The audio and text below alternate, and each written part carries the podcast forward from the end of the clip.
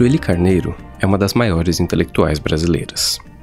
Doutora em Filosofia da Educação pela USP, ela se debruça há décadas sobre a articulação das questões de raça e gênero, tendo fundado o GELEDES, Instituto da Mulher Negra, um dos principais centros que congregam o pensamento e a ação sobre as demandas desse segmento social.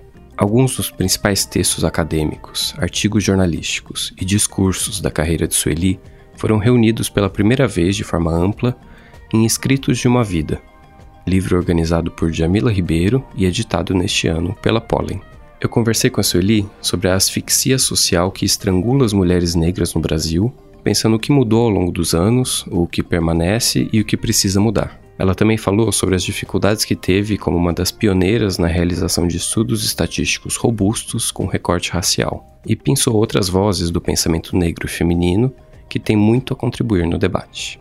O episódio que você vai ouvir agora tem edição de som do Renan Suquevicius. Eu sou Walter Porto e a Sueli Carneiro é a convidada de hoje da ilustríssima conversa.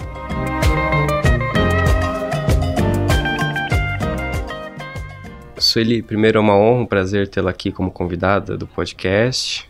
Prazer meu. Queria comentar, o primeiro texto do seu livro é um estudo seminal da sua autoria sobre a situação econômica da mulher negra em termos de renda, de trabalho e de nível de instrução.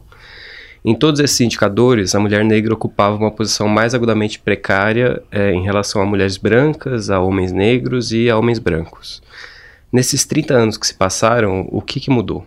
Algumas coisas mudaram, mas a rigidez da hierarquia que eu apresento se mantém os padrões de desigualdade, infelizmente, não, não se alteram. E o lugar da mulher negra permanece, permanece sendo na base, na base da, da hierarquia né, da sociedade. Então, uh, infelizmente, só confirma o que esse estudo que você ao qual você se refere, essa, essa situação de imobilismo que a conjugação de racismo e sexismo produzem sobre a mulher negra. Uma situação de asfixia social, de imobilismo, de paralisia dentro da base, né, da base da, da sociedade.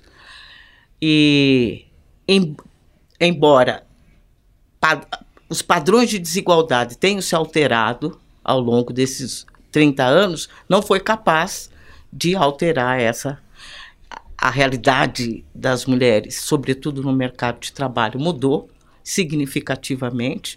Mesmo as mulheres negras que por um longo período estiveram confinadas no emprego doméstico apresentaram alguma transição, mas ainda dentro do terciário, né, ainda dentro uh, da, uh, do trabalho manual.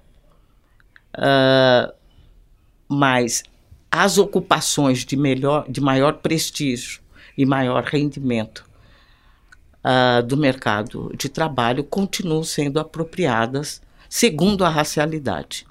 E, e, e sendo homens brancos, mulheres brancas, homens negros e, em último lugar, as mulheres negras. Esse tem sido o nosso desafio de mulheres negras, isso que faz isso que motiva o protagonismo político que nós desenvolvemos. Como fazer com que as conquistas, que são coletivamente uh, tratadas por negros e mulheres, uh, alcancem igualmente mulheres negras, mulheres brancas, homens negros, uh, e porque a, a tradição diz que essa apropriação das conquistas, do, do produto das conquistas coletivas, são, é mediado pela cor das pessoas e pelo, e pelo gênero, naturalmente. Ou seja, é apropriado mais por pessoas brancas Sempre. e por homens. E por homens. É, mas houve alguma melhora material sensível durante esse tempo, desde o estudo? Olha, sem dúvida que quando o Estado, sempre que o Estado uh, investe em políticas públicas de promoção da igualdade de raça e de gênero, a sensível melhora. Então, nos últimos 20 anos, em que uma série de políticas sociais foram foram desenvolvidas: políticas sociais, políticas de transferência de renda, uh, políticas de valorização do salário mínimo, políticas de ação afirmativa, de promoção de gênero e raça, isso tudo impactou positivamente todos os grupos uh, subalternizados e particularmente as mulheres negras, sobretudo no tocante à educação. Então, há uma série de estudos que mostram que quando a política pública incide sobre esses grupos, tem impacto. O problema é a permanência no tempo dessas políticas. Né? A, a, o que geralmente uh, faz uh, acontecer retrocessos ou estagnação são a interrupção dessas políticas ou desarticulação dessas políticas, que é a realidade desse momento, que já mostram sinais de alargamento dos padrões de desigualdade. Você afirma em vários momentos do livro, e acabou de afirmar agora, que a mulher negra é objeto de uma asfixia social. E muito dessa situação se deve a algo relacionado ao conceito de imagem de controle. É, você pode explicar o que, que, isso significa e qual que efeito que tem na prática? É, imagens de controle é um conceito da Patricia Collins, uma pensadora uh, afro-americana que nos visitou recentemente e, e, e é um conceito com o qual ela descreve o conjunto de estereótipos que, que, que são atribuídos às, a, a, às pessoas negras, particularmente às mulheres, que ao mesmo tempo são uh, sinalizadores ou indicativos uh, de um lugar social que estaria reservado ao qual essa, as mulheres negras estariam destinadas. Então, uh, o estereótipo, como disse uma vez o Stuart House, é fundamental para o exercício da violência simbólica e também para assegurar, demarcar lugares e, a, e assegurar esse confinamento em determinados espaços sociais.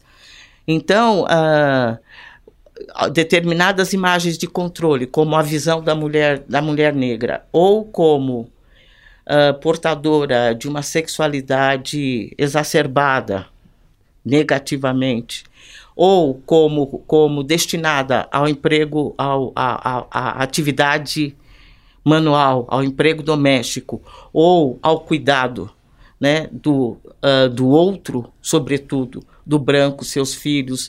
Uh, essas imagens estão consagradas em, em relação às mulheres negras e, e representatividade, quer dizer, quando se diz representatividade importa, a luta por uma por uma representatividade diversificada e positiva fa faz parte da necessidade de rompimento com essas imagens de controle que o tempo todo nos indicam um lugar social como se ele tivesse inscrito na nossa na nossa identidade como se fosse como se fosse um, um, um lugar essencializado então é, é, são construções muito poderosas que estão no imaginário coletivo e estão cristalizadas e que é um desafio permanente uh, desvincular. Só um exemplo clássico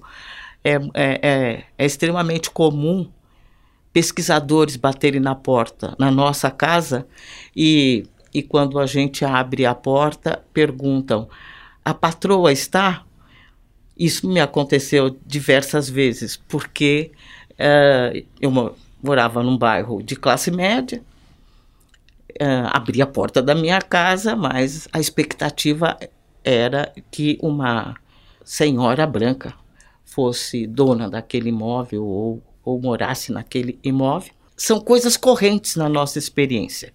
Né? Uh, a atitude de considerar inesperado que uma pessoa negra seja esteja num bairro de classe média atendendo a uma moradia de padrão uh, médio, quer dizer, essa essa é, esse estranhamento é parte, quer dizer, essencial dessa dessa reiteração de um determinado lugar social para as mulheres negras em especial. Justamente o artigo do livro que você escreveu sobre a relação da mulher negra com os espaços de poder, ele traz o subtítulo Um ensaio sobre a ausência. É, como tem sido a ocupação desses espaços pelas, pelas mulheres negras no Brasil e no mundo? Você vê, é, de fato, é, quando me pediram esse artigo, é, eu só poderia trabalhar com a ideia da ausência, porque você olha para a cena pública, né, e você não encontra é, rostos negros, e especialmente de mulheres negras, no parlamento, no, no poder judiciário, no legislativo. É uma coisa que muda, está mudando muito lentamente. Nós acabamos de eleger pelo menos três parlamentares, elegemos uh, em alguns estados, aqui em São Paulo, duas representações importantes de mulheres negras para a Assembleia. No Rio de Janeiro, por força do impacto, inclusive, da, da violência que acometeu Marielle Franco, há toda um, uma evolução no sentido de que o protagonismo das mulheres negras venha a repor essa perda e seja uma resposta a essa violência. Então há todo um, uma, uma, um engajamento em em ampliar essa representatividade, mas é um esforço hercúleo porque existe uh, interdições poderosas, né? Para as mulheres em geral, para acessar a, a, a vida política, para as mulheres negras em particular. Basta dizer todas as denúncias que, exige, que existem sobre as formas como os, os, partidos tratam as candidaturas femininas, como as mulheres têm sido usado como laranjas, né, dos, dos, dos homens, né, que são donos dos partidos, donos das verbas, né, partidárias, responsáveis por uh, socializar ou não essas verbas partidárias, ou seja, as mulheres em geral e no, no, Brasil tem muita dificuldade. O Brasil é um dos países em que a representação feminina é das menores em toda a América Latina. E, evidentemente, com as mulheres negras, o, uh, a, a, apresentam números ainda mais deprimidos. Né? Então, uh, mas é uma realidade que, apesar de tudo, vem se alterando. E acho que nós vamos ter mais novidade. Tivemos nas últimas eleições uma presença uh, nova de mulheres negras, inclusive elegemos uma, uma mulher trans em São Paulo são conquistas extraordinárias para um, um coletivo com tantas dificuldades, sobretudo econômicas, para sustentar processos eleitorais. E eu acho que é, é alguma coisa que chegou para ficar e que deve, que nas próximas eleições nós vamos manter, é, porque entrou na, na agenda, entrou na agenda e também está na agenda, está começando a fazer parte da agenda dos partidos, ainda que seja para instrumentalizar. Esse voto está eh, presente, de alguma maneira, é um alerta para os partidos do potencial né, eleitoral, sobretudo que as candidaturas femininas negras podem ter. Ainda naquele estudo importante lá dos anos 80, é, você fala muito sobre a precariedade dos dados estatísticos em relação à população negra, né, o que torna ainda mais difícil o estudo sobre essa população em geral e é o que torna o seu artigo tão pioneiro, né? É, como os recenseamentos lidam com o quesito cor e raça no, nas suas pesquisas e como isso afeta o estudo socioeconômico dos negros e das negras? Olha, na, eu estava me referindo, naquele, na, esse artigo estava discutindo os dados do censo de 80, porque uh, não apenas não eu não encontrei tabulações. O, o quesito cor foi coletado, mas ele não foi tabulado. Então eu tive que pegar o dado bruto e trabalhar e produzir as tabelas que são apresentadas. Eu que tive que construir a tabulação daqueles, daqueles dados, porque uh, não existiu nenhum interesse em fazer em tabular e divulgar. Então, isso são problemas, digamos, um pouco recorrentes, tabular. Mas, a partir do censo de 80, se começa a produzir uma série histórica importante sobre desigualdades raciais, é, é uma agenda que foi impulsionada por parcerias estratégicas entre ativismo, universidade, né, e autonomia universitária, universitária, sobretudo, então, pesquisadores uh, da, uh, da, das desigualdades raciais e o ativismo interessado, interessado uh, em dar legitimidade para as suas denúncias a partir da, da, da, da produção de evidências de desigualdades que a academia podia, podia produzir, ou seja, isso, isso conformou uma parceria estratégica que, que fez com que uh, os próximos censos uh, recolhessem o quesito, desagregassem mais dados, divulgassem mais tabelas. Isso produziu uma série histórica vigorosa que chegou a informar políticas públicas. O processo de Durban, por exemplo, uh, se beneficiou grandemente da produção dos dados de desigualdade raciais para propor políticas públicas. O que, que, foi esse processo de Durban? Durban foi a Conferência de Racismo convocada pelas Nações Unidas no ano 2000 e que quando os estados, os estados membros das Nações Unidas foram foram convocados a se debruçar sobre a, o racismo nas, nas diferentes sociedades os padrões de desigualdades né, que eh, o racismo produz, não apenas os, os, as sequelas históricas do colonialismo, mas, sobretudo, as formas contemporâneas de discriminação racial, instando as Nações Unidas, instando os estados a adotarem uh, políticas, né, que cada estado nacional adotassem políticas de correção das desvantagens historicamente acumuladas pelos grupos discriminados. Então, Durban propôs isto, o Brasil é signatário das Nações Unidas, participou da Conferência de Durban e, para participar, teve que produzir dados exaustivos sobre a realidade dos grupos, né? Uh, a realidade da, das desigualdades raciais no Brasil, porque era uma conferência de contra o racismo, e nesse processo foram produzidas muitas, muitas, muitas, muitos dados. Né, sobre e que posteriormente vieram também a informar a necessidade de construção de espaços uh, de específicos na, na área governamental para cuidar de políticas de promoção da igualdade racial. Isso também ensejou legislações no Brasil e em outros lugares do mundo uh, legislações que, que organizassem o, esse compromisso com a erradicação, a erradicação das sequelas do racismo e da discriminação racial. Ou seja, uh, é, Durban é um desses momentos.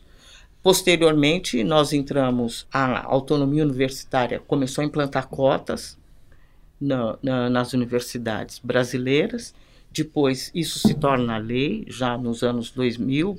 Quer dizer, a gente acreditava que estava adentrando com essas iniciativas a um ciclo virtuoso.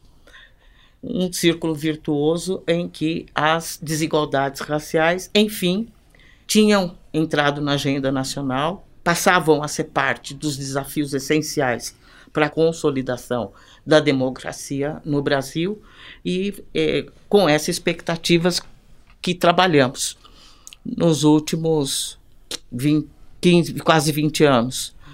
Mas, infelizmente, esse é um momento de franco retrocesso de todo esse processo e o que parecia impossível aconteceu. Essas políticas estão sofrendo um desmanche vigoroso, uh, ameaçando todas as conquistas e progressos realizados nessas últimas duas décadas. A senhora tem um ativismo longo em prol das questões de gênero e raça, principalmente, né? É, e você defende que o feminismo negro não pode ser meramente um braço do feminismo e nem um braço da luta antirracista, né? É, por quê? Você pode explicar um pouco mais? Isso que se chama hoje feminismo negro é algo que emerge da incapacidade tanto do movimento feminista uh, tradicional uh, de liderança de mulheres brancas, como o movimento negro uh, tradicional de liderança masculina negra, esses, do, uh, esses dois movimentos, em diferentes momentos, se mostraram incapazes de reconhecer a problemática das mulheres negras na, na proporção e magnitude que nós entendemos ela deveria merecer no âmbito desses dois movimentos sociais. Isso impôs às mulheres negras a necessidade de construir formas autônomas, independentes, de organização política que pudessem dar voz né, uh, a essa temática não é, obscurecida nesses, nesses dois movimentos sociais.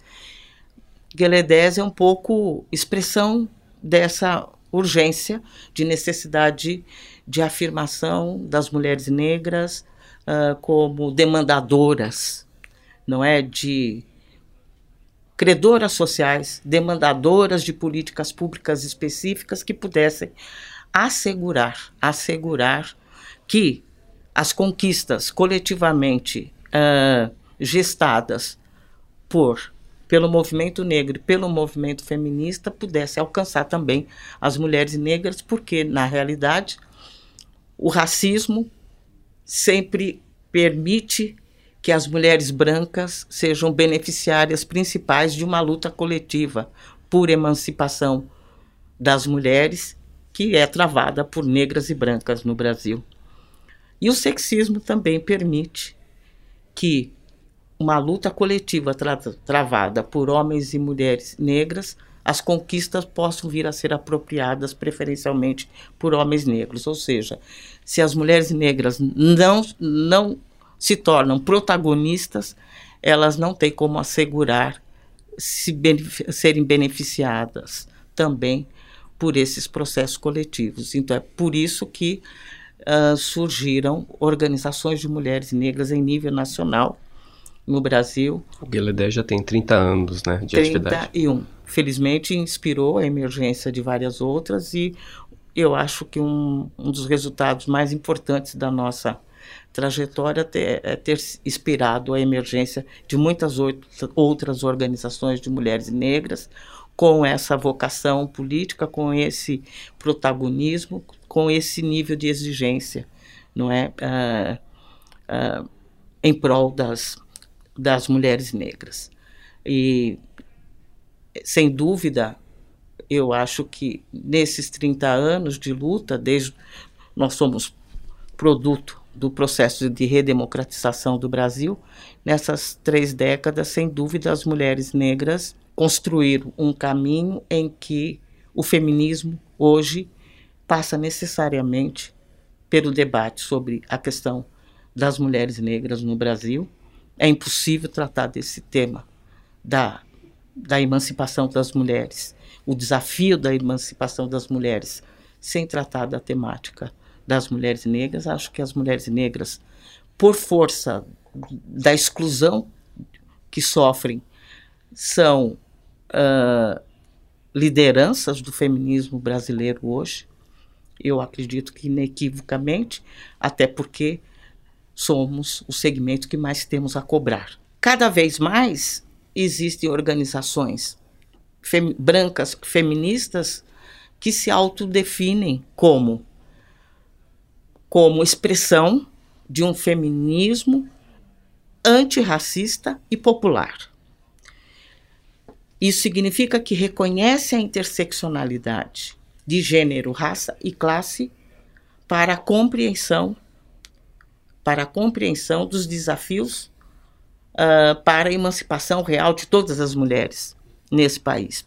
Então, eu acho que o que há de mais consequente, progressista e, e, e, e, de maior vitalidade no Brasil, em termos de feminismo branco, é esse que reconhece que sem combater uh, racismo e discriminação de classe, não é possível alcançar os desafios do conjunto das mulheres brasileiras. Eu acho que isso foi o que as mulheres negras, ao adentrar a cena pública e ao enegrecer o feminismo, que é a expressão que eu costumo usar, ao enegrecer o, o feminismo, as mulheres negras disseram que o feminismo brasileiro será tão mais legítimo quanto mais ele for capaz de representar o conjunto das mulheres brasileiras. E desse conjunto, as mulheres negras são a maioria. Portanto, a agenda das mulheres negras é a agenda fundamental do feminismo brasileiro. Você estava comentando antes daqui de a gente começar a nossa conversa sobre questões de saúde que as mulheres negras passam e que o feminismo tem que se atentar. Nós estamos falando de textos que foram produzidos, não é? Uh, a partir da década de 80 e que cada um deles representou algum momento crucial dessa, dessa luta por reconhecimento das questões específicas das mulheres negras, de afirmação e de internalização dessas questões no ideário feminista. Então, eu digo que as mulheres negras enegreceram o feminismo quando?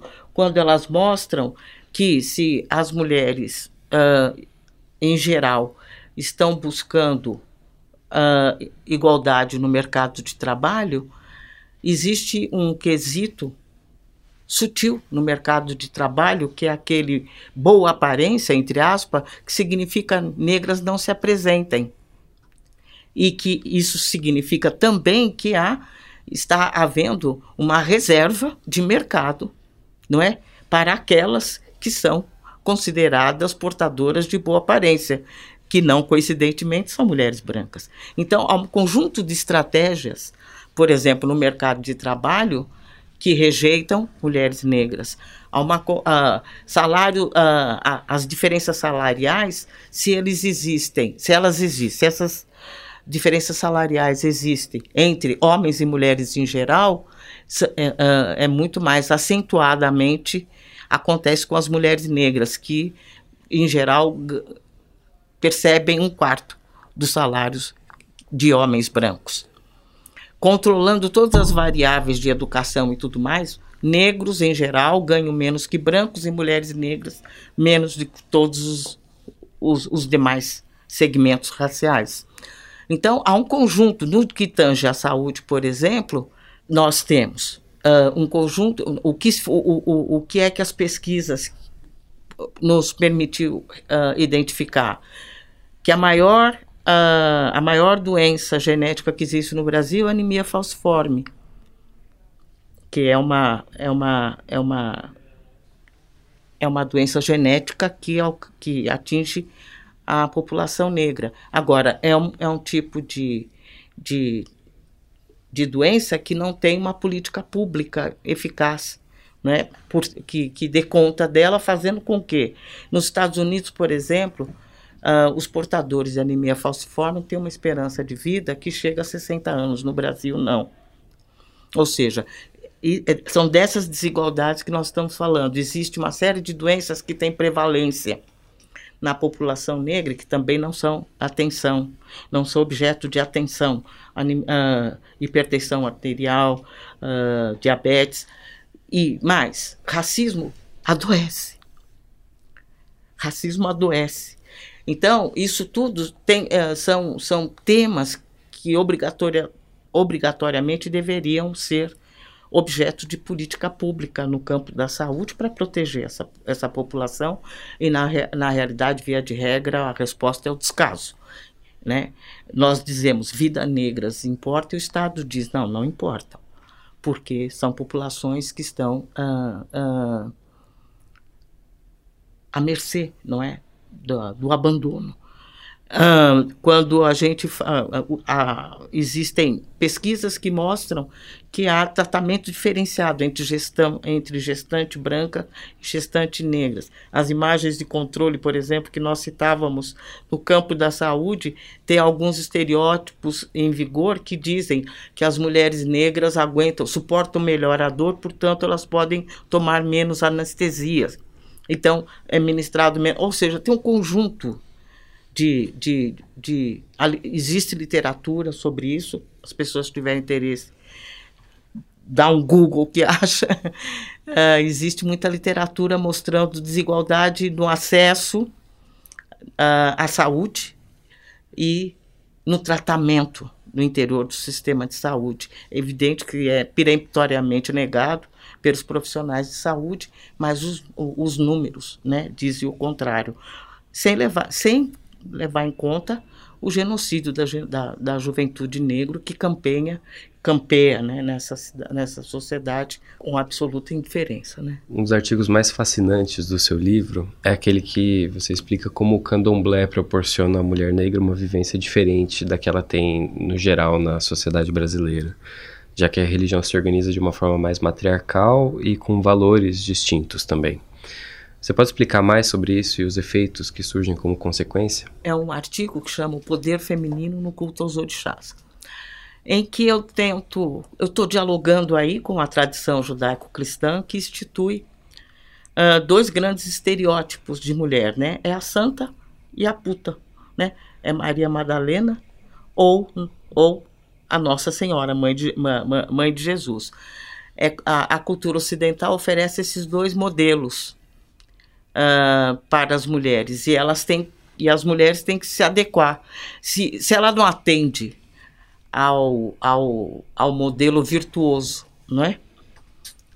Da Virgem Maria, não é? Ela, ela resvala pro, pro, pro modelo da pecadora, expresso por Maria Madalena. Então, são as duas grandes, os dois grandes estereótipos que a literatura judaico-cristã oferece para as mulheres e que aprisiona as mulheres nessas duas. E, e o que eu estava uh, eu estava dialogando com essa tradição, mostrando como a nossa tradição negro-africana nos oferecia modelos diversificados, né, de feminino, uh, reconhecia potências né? No, uh, uh, na, nessas nossas, nas tradições de, uh, da, de matriz africana, as mulheres não são subproduto nenhum do homem, ninguém veio de costela nenhuma, né? ninguém é produzido de costela, não. Homens e mulheres são portadores de poderes, as mulheres sob determinadas forças da natureza, os homens sobre outras forças da natureza, e eles duelam incansavelmente pelo controle do mundo. O, o que eu queria trazer como essencial é que a gente, nós somos oriundas de uma tradição que não tem Adão e que também não tem diabo. Muito pelo contrário, em que seres humanos são diferentes e portadores de potencialidades que podem convergir e se confrontar. Que mulheres uh, existem tradições culturais em que as mulheres não são necessariamente subproduto do, dos homens. E é uma posição mais libertadora em termos sem, de comportamento, né? Sem dúvida, sem dúvida. O seu livro ele reúne artigos de diversas matizes e voltados aos mais diversos públicos, né? São dirigidos a empresas, a organismos internacionais, a congressistas, ao leitor leigo e ao militante mais especializado. É claro que para combater a desigualdade brutal que existe contra as mulheres negras é preciso um esforço em vários campos, mas qual tem sido a frente mais eficiente de batalha? Olha, eu acho que a educação. Eu acho que os maiores ganhos vêm daí. Uh, os grupos uh, raciais mantêm desigualdades e hierarquias. Mas as mulheres negras, dentre todos os grupos, foi a o que experimentou os níveis mais acelerados de escolarização, até porque saiu de posições muito inferiores. Então, uh, fizeram um esforço a mais e algumas condições foram uh, propiciadas, sobretudo as ações afirmativas, cotas, uh, diversas políticas né, que envolveram área de educação que permitiram que essa aceleração acontecesse. Ainda mantém desigualdade, ainda há desigualdade, mas uh, avançou muito o, o, o, nível de escolarização das mulheres negras. E isso está tendo um impacto, uh, eu acho que é um impacto que a gente vê uh, digamos, eu acho que rede so as redes sociais, o, a internet permitiu uh, visibilizar esse, é, é, é, é esse protagonismo uh, latente, essa capacidade crescente de vocalização que as mulheres, sobretudo as jovens negras, estão, estão trazendo para a esfera pública. Então, hoje, eu acho que o mundo da internet, que é que é onde é, é, é, é, é o espaço, entre aspas, com toda a reserva, mais democrático para que essa representatividade uh, seja, uh, seja visibilizada, uh, a gente vê hoje mulheres que, tão, que estão fazendo a diferença e são muitas, são múltiplas, talvez a expressão mais vibrante desse protagonismo seja de Jamila Ribeiro, né, eh, porque traz inclusive uma contribuição na, na, na área editorial muito forte, apresentando diferentes autoras e, e ela mesma sendo uma jovem e, e extraordinária expressão desse latente protagonismo, desse latente uh, uh, protagonismo né, de mulheres negras que as jovens, mas que muitas outras mulheres negras jovens estão encarnando nesse momento. Então, são youtubers, são blogueiras, são pensadores de diferentes áreas que estão emergindo e que, inclusive, a gente está tendo a oportunidade também de ver hoje na, na grande imprensa, na grande mídia.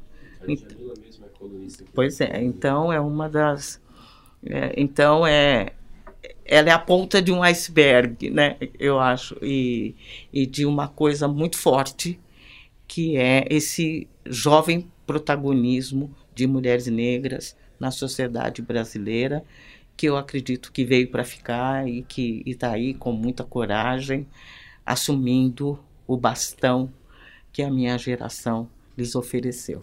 Tem até um, um, um artigo também no, de uma fala sua em que você diz que é uma feminista já muito cansada, que já está muito, há muitos anos na estrada e que devia estar tá já até mal-humorada e tal, mas que ficava feliz de ver as jovens, né, pegando bastão. Nossa, eu, eu nunca foi tão bom. É, porque uh, há uns 20 anos atrás, as velhas feministas ficavam, mas cadê as meninas? Cadê as meninas? O que foi que aconteceu? Elas não chegaram, elas não vieram.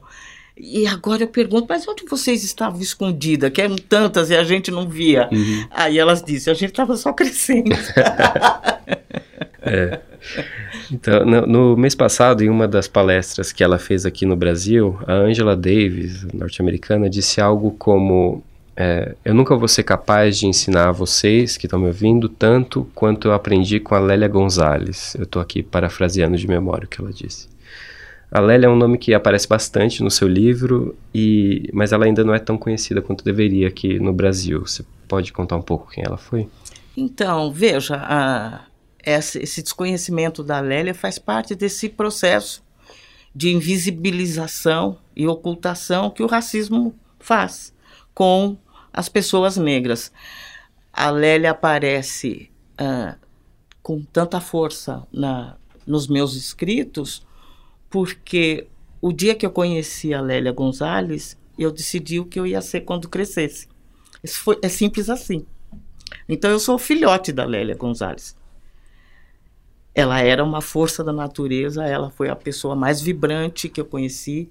Ela nos explicou, o, nos ensinou o que era ser mulher negra na sociedade brasileira. Ela nos ofereceu caminhos de luta, ela nos, nos ofereceu ferramentas de afirmação. Então,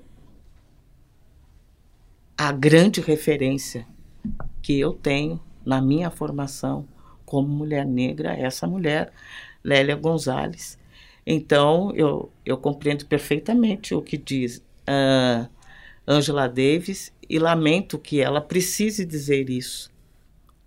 Lamento muito que seja uma mulher de fora que tenha que dizer para essa sociedade que vocês têm um exemplo, o melhor exemplo que vocês poderiam ter do que é uma intelectual e uma ativista libertária, que é o caso de Lélia Gonzalez, que só recentemente acaba de ser lançado um livro com os escritos dela, acabou de ser lançado, tem um, um dois anos, e que esteve até, até agora na invisibilidade e que o, o Brasil descobre porque Angela Davis uh, falou. Sou grata a Angela Davis por esse reconhecimento dessa que tem sido, que foi a mentora da minha geração de ativistas negras. E aproveitando, quais outras pensadoras você recomendaria a leitura para a gente entender um pouco mais desses assuntos todos? Ai, nossa, uh, tem muitas. Beatriz Nascimento, uma historiadora da maior importância para nós, que tem livros organizados por um outro grande uh, pensador e ativista, Alex Ratz. Neuza Souza Santos, que tem um livro clássico chamado Tornar-se Negro. Uh, Carolina, Maria Carolina de Jesus, né? A literatura tem muita coisa para nos oferecer. Conceição Evaristo, que está aí, né? Ainda oferecendo para a gente toda a sua sensibilidade, toda a sua capacidade uh, de expandir as nossas possibilidades de representação, né? rompendo com as imagens, nos tirando das imagens de controle Uh, tem de fora a Angela Davis, que é, é, já é um ícone para o Brasil, mas Bell Hooks, que é uma, uma pensadora que eu tenho grande admiração, Patrícia Collins, que esteve aqui e que é outra mulher que reconhece a contribuição do feminismo negro brasileiro né, para o pensamento feminista uh, global. Então tem muitas, eu vou esquecer uhum. toda a produção, feminismo, toda a coleção de feminismos negros que Djamila lançou e que tem várias autoras uh, extraordinárias como Joyce Bert, Juliana Borges, uh, Rosane Borges, que é uma das intelectuais mais notáveis que nós temos, que é preciso também ser lida, uma grande intelectual. Cidinha da Silva, que é escritora, mas sempre contribuiu também no plano do ativismo. Tem entende? E por aí e vai. O Brasil esconde, hum. o Brasil ignora, o Brasil não quer. Esperamos que isso mude.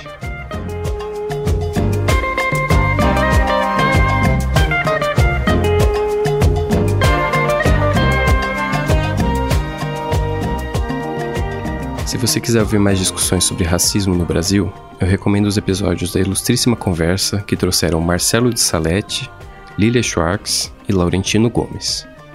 Eu deixo vocês com o restinho dessa música do grupo Baiana System com a orquestra afro-sinfônica. Ela chama Água e ela tá no álbum O Futuro Não Demora. Até já.